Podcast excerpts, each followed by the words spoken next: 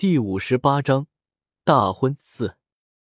红雪走到那名宫女跟前，笑着说：“这么晚了要见皇上，肯定是很要紧的事情。只是皇上这会已经睡了，你有什么事告诉我也无妨。”那宫女直直的看着红雪，心想：宫里怎么会有这么温和的娘娘呢？看着就让人心里很舒服。这才把事情说了：“奴婢是贤妃身边伺候的。”今天我们娘娘陪着皇上喝了几杯酒，不想一回去就不舒服了，叫了太医诊了脉，说是有喜了，叫奴婢过来给皇上道喜。红雪一听，顿时心下一凉，没想到自己在家辛辛苦苦绣嫁妆的时候，她居然在宫里夜夜春宵，好不舒服。只是现在很多宫女太监在场，不好发作，只得勉强的笑着说：“这真是个天大的喜事，皇上有了子嗣了。”这是国之幸事啊！你回去给你们主子说，明天皇上就去他那里看望。那个小宫女得了皇后娘娘的话，便回去了。其余的众人也都各归各位，忙自己的事情去了。红雪进了卧房，见赫连月白睡得正香，便在床边坐了下来，抚上他睡熟的脸庞。多么英俊的脸啊！这张脸不知道对多少女人笑过呢。抚上他厚薄适中的嘴唇，这张嘴又吻过多少女人呢？后宫中那么多的女子，还有每三年一次的选秀，怎能奢望他今生今世只对他李小红一个人好呢？怀着一种难言的悲伤，红雪渐渐睡去，梦里又听见了那熟悉的琴音：“忘忧公子，是你吗？”红雪循声而去，果然是他。白衣胜雪，安静优雅的抚琴，乌黑的头发被一支玉簪轻轻挽起。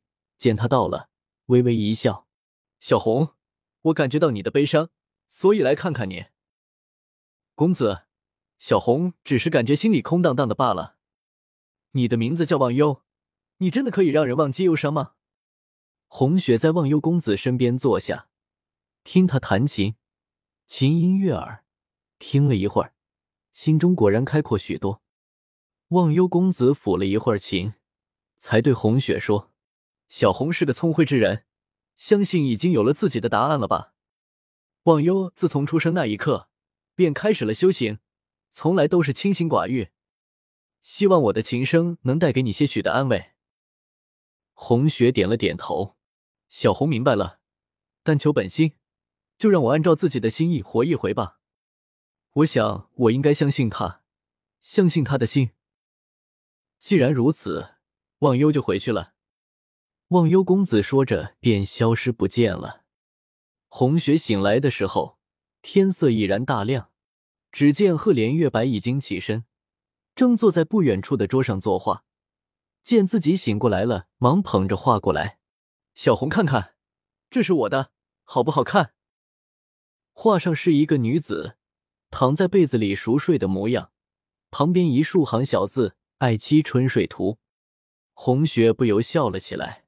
这么大一个人了，怎么还小孩子似的？看衣袖都被墨水弄脏了。这么多年了，我总算有亲人了。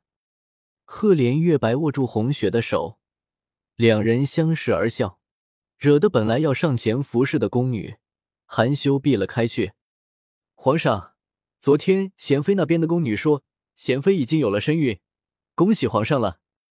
红雪说着，掀开被子起身，旁边的宫女们忙把准备好衣服给她穿上，然后伺候她洗漱、梳头。皇帝在一边坐着，看着她穿整齐衣服，又梳好了头发，一边看一边说：“这些事情朕今天早上已经知道了，已经派人送了安胎的补品过去。贤妃的父亲是定国大将军。”朕如今刚刚拿回兵权，所以还是要小心一些。红雪照了照镜子，见已经收拾的差不多了，才说：“皇上不用解释什么，我都相信你。我们现在就去贤妃妹妹那里看看她吧。”皇帝见红雪脸上坦然，看来是自己想多了，便点头同意了。二人一起朝贤妃的清雅殿走去。